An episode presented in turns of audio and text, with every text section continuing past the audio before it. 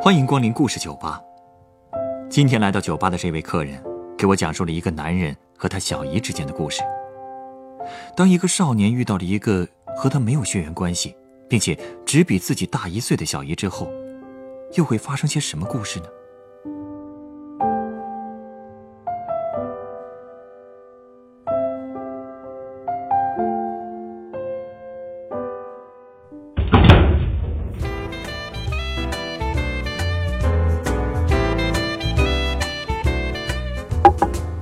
今天，我想跟你聊聊我的朋友小勇的故事。好啊，小勇是我去年在欧洲玩的时候认识的一个朋友，因为已经是第二次去了，所以我报了一个深度游的旅行团。嗯哼，那个团里算上导游和司机，只有十二个人，小勇就是我们的司机。哦，我呢，因为喜欢拍照，所以当时我争取到了一个副驾驶的位置。嗯嗯，跟小勇就很自然的聊了起来。一聊，我才知道，小勇竟然跟我一样是一北京人。嗯，因为是老乡嘛，所以对我非常热情。呃，我们两个人很快就成为朋友了。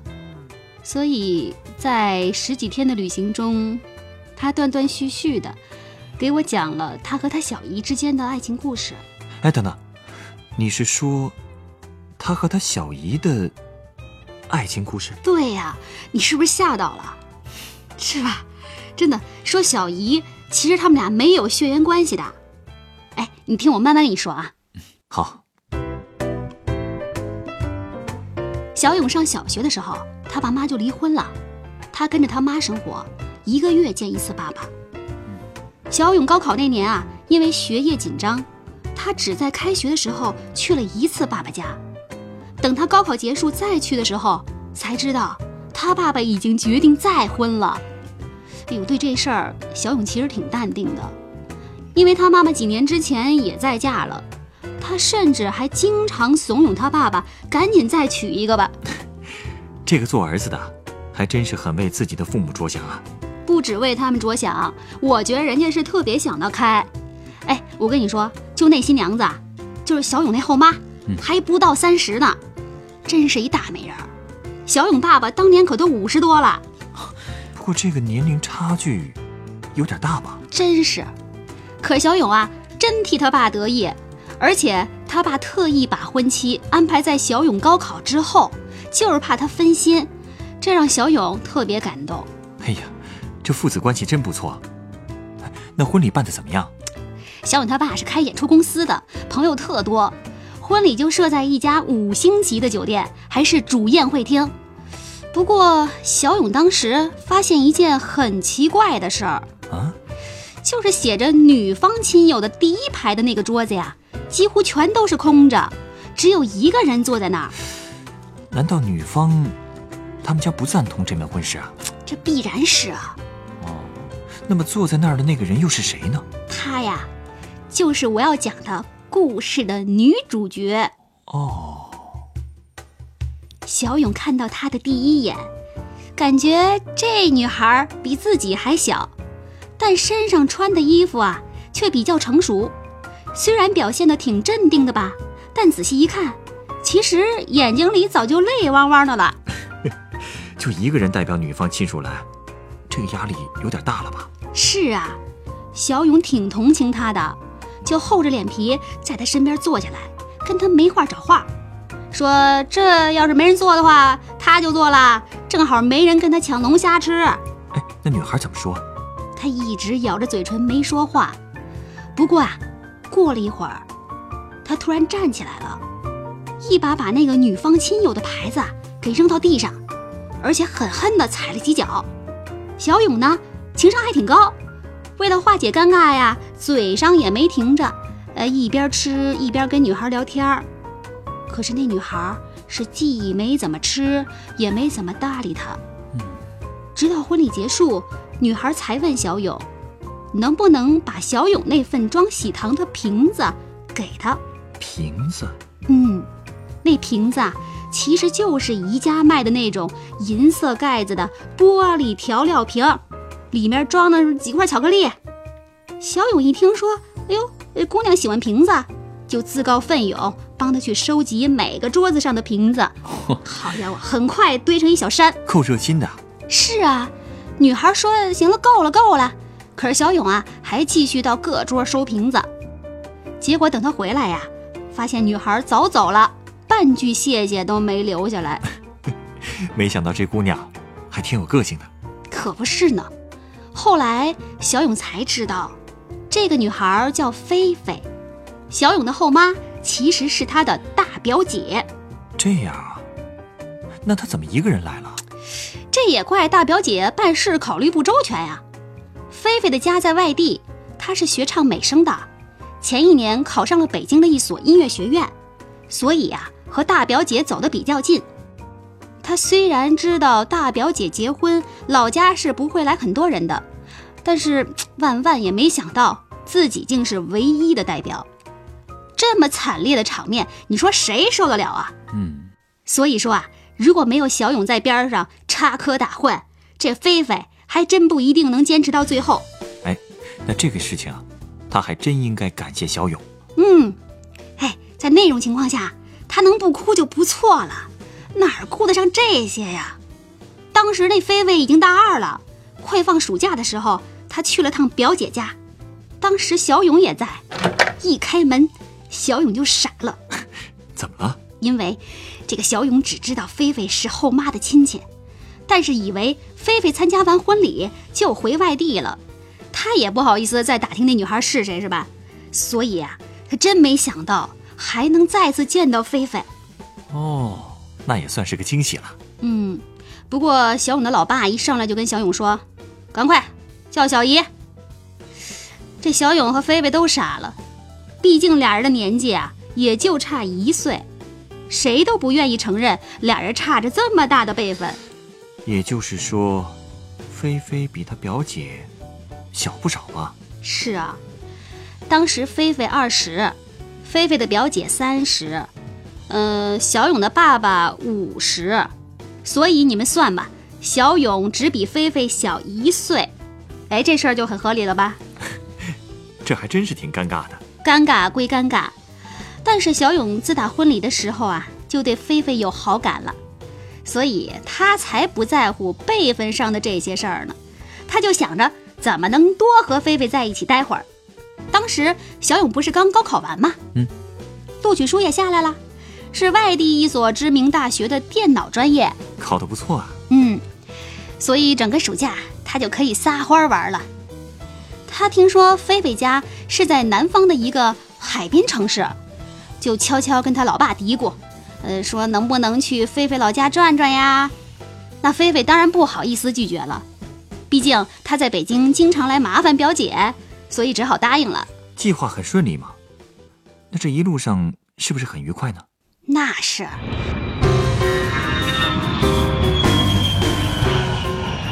那小勇多有眼力劲儿啊！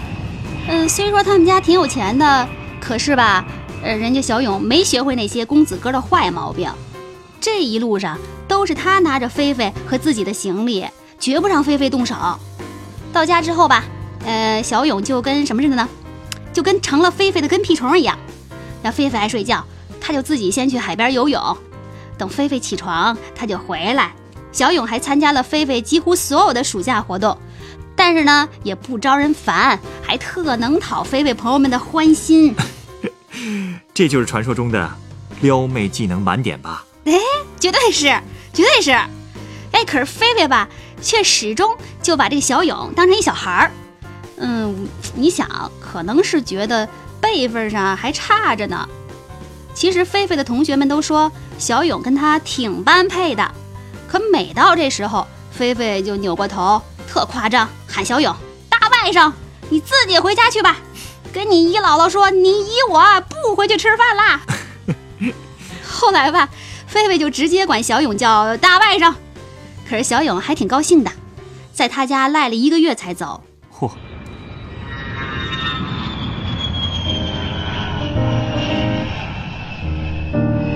开学以后，菲菲回北京，小勇也去外地上大学了，两个人的联系也就因此中断了。哦，那之后呢？之后啊，再见面，嗯，那就是放寒假的时候了。小勇一回北京就找他爸，不过呢，菲菲不在，小勇就索性直接跑到菲菲学校去了。嚯，真是够心急的。嗯，不过也就是小勇这一头热。那个时候啊，菲菲爱上了一个大四的男生，哎呀，爱的死去活来的。后来那个男生出国了，菲菲难受的都不想活了，整天跟宿舍里蒙着被子哭。那小勇知道这件事吗？他去学校找菲菲之前就听他爸说了，所以呀，他才那么着急的去找菲菲。到了宿舍楼下，小勇就一直在楼下喊：“小姨，小姨！”可是菲菲就是不想出来。那怎么办呢？生等呗。你想，大冷的天儿，就小勇愣是从下午等到晚上，直到这菲菲饿得受不了，下楼去买吃的，这才看到了快冻成了冰棍的小勇。嚯，他可真是够拼的。还不止这些呢，那个寒假呀，小勇还陪菲菲，呃，玩了整整一个假期，带着菲菲参加自己的聚会，去什么欢乐谷，玩的特别开心。在大海盗船上，菲菲啊总算是放下了那个大四的男生。到了下一个暑假，小勇又跑到菲菲老家玩去了。菲菲跟小勇就到各地去旅行，小勇依然担任着菲菲的跟班和保镖。这听上去，两个人感情进展的不错，俩人处的真不错。嗯，但是菲菲，哎呀，怎么说吧，还是把小勇当自己个儿的晚辈，就真的没往别处想。后来上大四以后吧，他开始计划去欧洲留学，嗯，不过不太顺利，给很多学校发出申请之后，一直都没消息。寒假的时候呢，小勇又来学校找菲菲玩了。当他听说这事儿之后啊，突然特别突然，一把就把菲菲搂进怀里了，说：“呃，自己一直都喜欢她，从第一眼的时候就喜欢上了。”菲菲吓坏了吧？是。菲菲在他怀里一个劲儿的挣扎，还反复说：“我是你小姨呀，啊，我告你爸去。”那小勇怎么说？小勇一点不在乎，让他想告就告。菲菲也是够绝的，还真告状去了。结果呀，表姐夫当场抡小勇一个大嘴巴子啊！其实从离婚以后啊，小勇他爸就从没有碰过儿子一根手指头。哎呀，我也理解老人的心情。虽然没有血缘关系，他毕竟是差着辈儿的亲戚，这确实不太容易接受。可是小勇可不管这些，就坚持说喜欢菲菲。他爸快气死了，上去又补上一脚。菲菲赶紧拦住了，跟小勇说：“其实他不喜欢小勇。”可是小勇说了：“你不喜欢我，我也喜欢你；你不跟我好，我也喜欢你。”这时候啊。菲菲表姐插了一句，说：“哎，就算你们俩彼此喜欢，那也不行，你们差着辈儿呢。”这句话呀，菲菲倒是不爱听了。她指着小勇说：“你又不是他亲妈，我跟他有什么血缘关系吗？”表姐夫在旁边就说了：“没有血缘关系也不行，让亲戚们怎么看？”感觉火药味儿越来越重了。嗯，真的是。其实说到亲戚啊，再想想婚礼上尴尬的场面。菲菲觉得他们夫妇俩其实最没有理由提亲情的看法了，她就对表姐夫妇俩说啊：“我一直把小勇当成个孩子，我不会和小勇怎么样的。但是，我要真想怎么样，你们也别想管得住我。”然后呢，他又对小勇说：“大外甥，好女孩多的是，你听小姨的话，多看看，多找找去，别死心眼儿。”说完之后，菲菲就走了。怎么闹成这样？那之后呢？嗯，后来吧，小勇被他爸严格监管起来，菲菲也还是出国了。他考上了一所瑞士的世界顶级的音乐学府。嗯，小勇毕业之后上了一年班，就自己创业开公司，几年下来，其实做的也挺成功的。也交过一些女朋友，但是最后都无疾而终。小勇他还是忘不了菲菲吧？是啊，其实菲菲那边感情也不顺。从音乐学院毕业以后，菲菲考上国立歌剧团，留在了苏黎世。其实你知道，作为外国人，他很难当上主唱。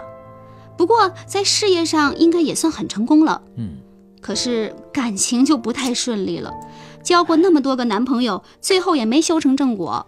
嗯，他和小勇之后还有什么联系吗？有，毕竟那件事儿都过去那么久了，他们彼此也会聊聊自己的事儿。结果，菲菲没想到，有一天，小勇突然跑到瑞士来找她了。啊，菲菲就陪他玩了几天。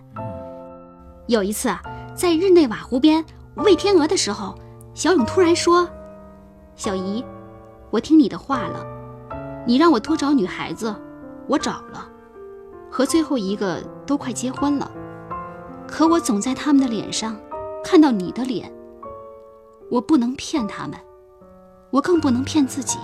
菲菲哭了吧？嗯，我想换谁谁都得哭吧。但是菲菲还是说她不会跟小勇在一起的。可小勇还是一脸的轻松，他说他可以等，可以等一辈子。但是也不知道菲菲怎么就那么狠，竟然把小勇赶走了，让他再也别来找自己。那小勇就真走了？小勇他更绝，他当时是走了，但是吧，他回国以后把能卖的全给变卖了，后来就义无反顾的又回瑞士找菲菲去了。啊，他真的什么都不要了？嗯，可他去瑞士怎么生活呀？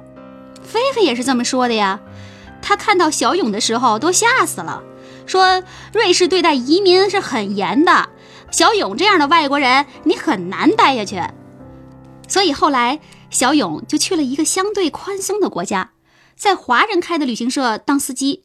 菲菲后来也去那个国家了，在一个小剧团里继续唱歌剧。他们两个人就这样，终于在一起了。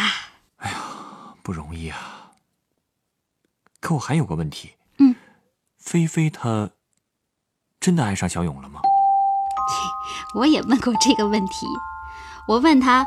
哎，我说菲菲不会是被你纠缠的实在是受不了了，最后才勉强同意的吧？小勇怎么说？小勇没有直说，他过了半天吧，他才说了一句话。他说：“小姨的窗台上摆满了我帮她收集的那些装喜糖的玻璃瓶，她保存了十几年，带着它们走过了半个地球。”我想，这才是最完美的答案吧。嗯，我觉得也是。有意思的是，他现在还管菲菲叫小姨，可是菲菲已经不叫他大外甥了。小勇还特遗憾呢。好了，我的故事讲完了。非常好的故事，接下来我将为你调制一杯最合适你的鸡尾酒。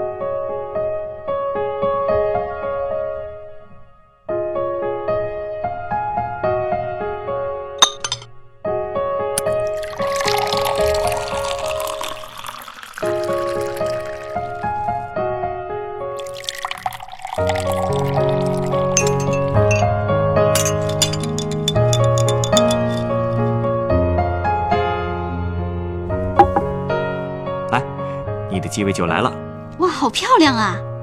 这个杯子边上装饰的镂空桃心儿是用柠檬皮削成的吗？嗯哼，配上红色的小樱桃，还有薄荷叶，这真是太可爱了。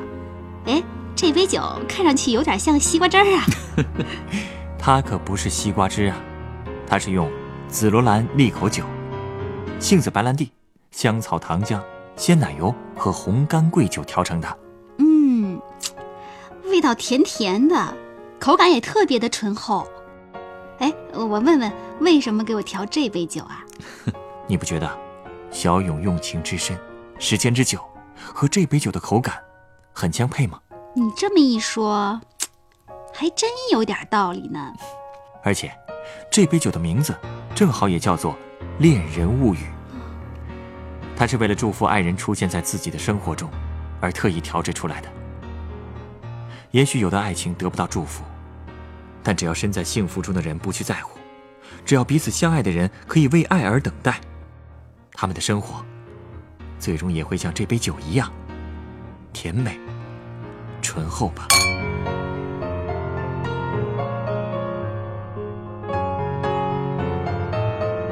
感谢您收听故事酒吧的一千零一夜。本集内容改编自每天读点故事 APP 独家签约作品《小姨》，作者王东光，改编制作程涵，播讲小底晨光。明天晚上九点，欢迎继续来到故事酒吧，倾听人生故事。接下来，请您继续收听故事广播的光影流声。